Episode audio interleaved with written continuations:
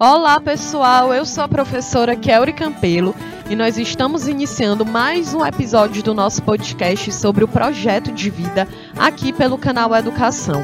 No nosso episódio de hoje a gente vai discutir como que a nossa disciplina ela pode te ajudar a fazer escolhas.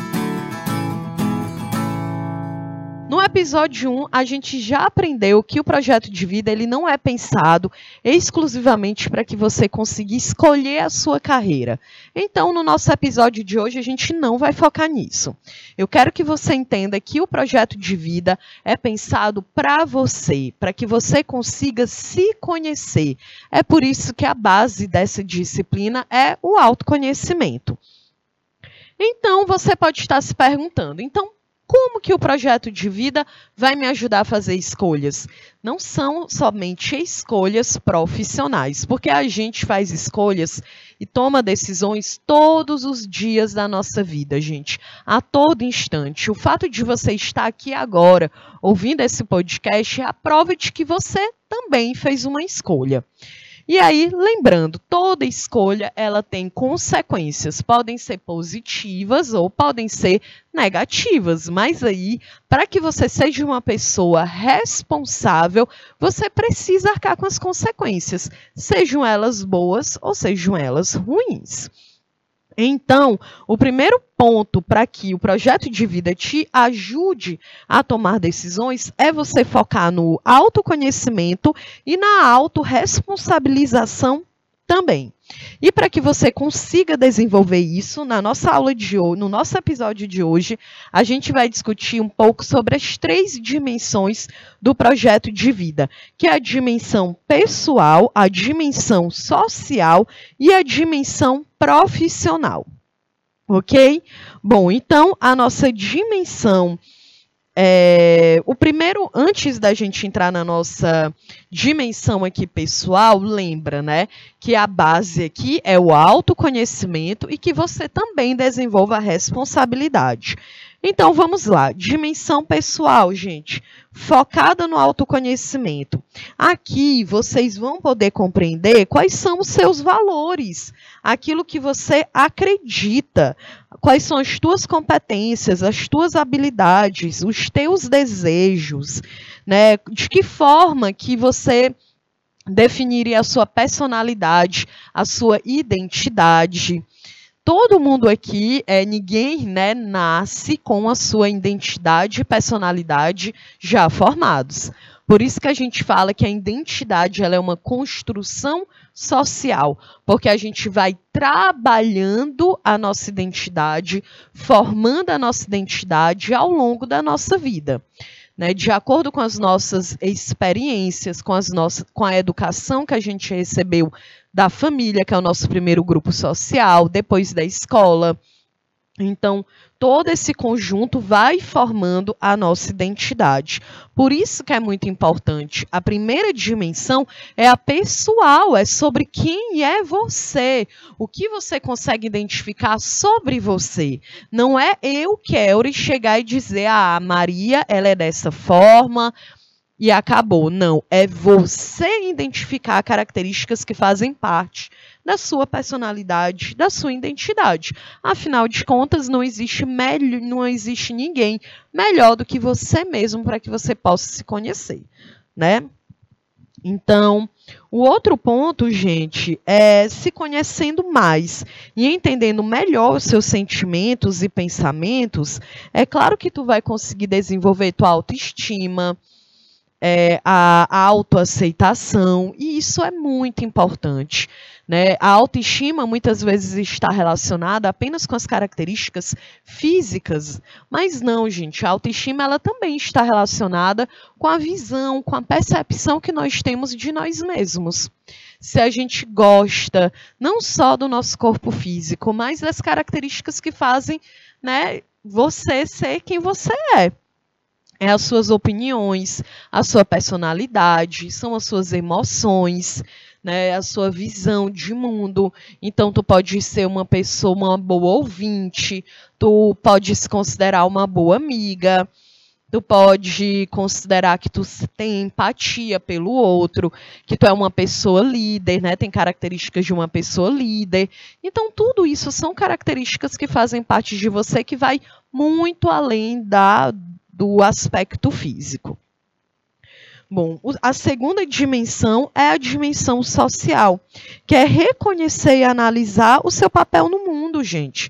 É refletir sobre o seu comportamento, a sua interação com as outras pessoas, porque nós estamos vivendo dentro de um coletivo.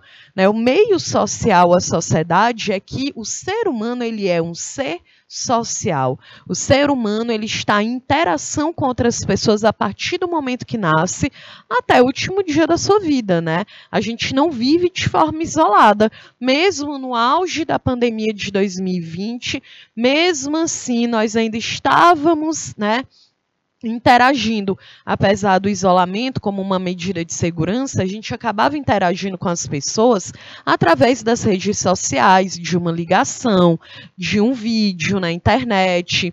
Então, isso também é uma interação. As nossas relações interpessoais, elas podem ser presenciais, elas podem ser virtuais.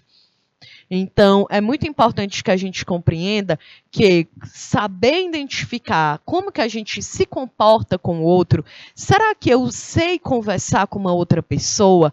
Eu tenho uma conversa baseada no diálogo, de fato, no respeito? Eu sei ouvir o outro, o que o outro tem a dizer? mesmo nós é, apresentando aí opiniões diferentes.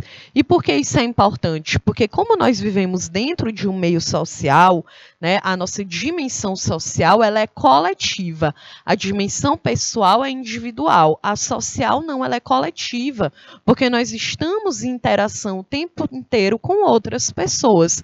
Então é muito importante que eu trabalhe a minha relação interpessoal, que eu seja uma pessoa que eu saiba conversar conversar, que eu saiba ouvir, que eu saiba defender os meus argumentos baseados na ciência, no respeito.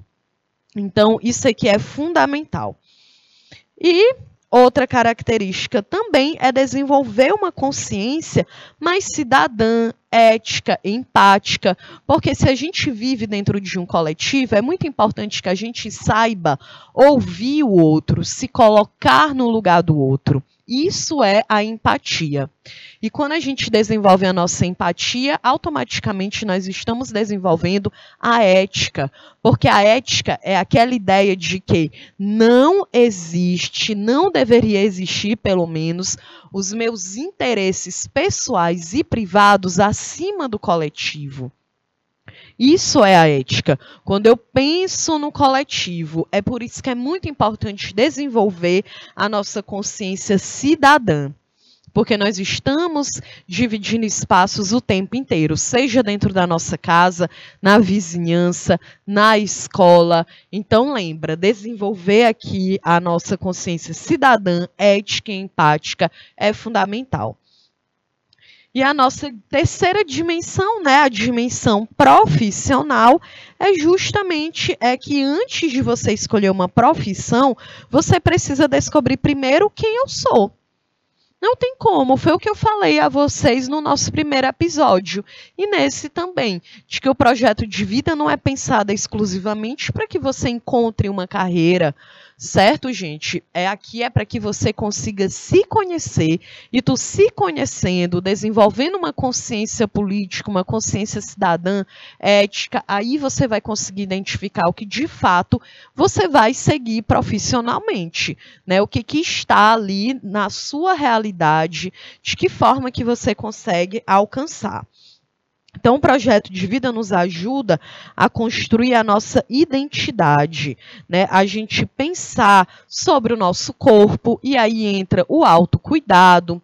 É, também entra aqui a questão do seu comportamento, de, das suas emoções, como é que você reage em determinadas situações. Por isso que observem, é muito sobre você o tempo inteiro, não é isso? Bom, então, nós estamos aqui encerrando o nosso episódio 2. Eu espero que você tenha gostado, que você tenha entendido que o projeto de vida ele te ajuda a fazer escolhas, porque primeiro tu se conhece, tu sabe o que é importante para ti, quais são teus interesses e os teus objetivos, e segundo, porque você vai ser uma pessoa que tem autonomia, que você também se responsabiliza pelas escolhas e pelas decisões que você você venha a tomar. Né? E é claro que a ideia é que você saiba fazer boas escolhas, escolhas que serão baseadas na ideia, na consciência de cidadania, ética e empatia. Então, nós encerramos aqui o nosso segundo episódio. Eu te encontro no nosso próximo episódio. Beijos e até mais.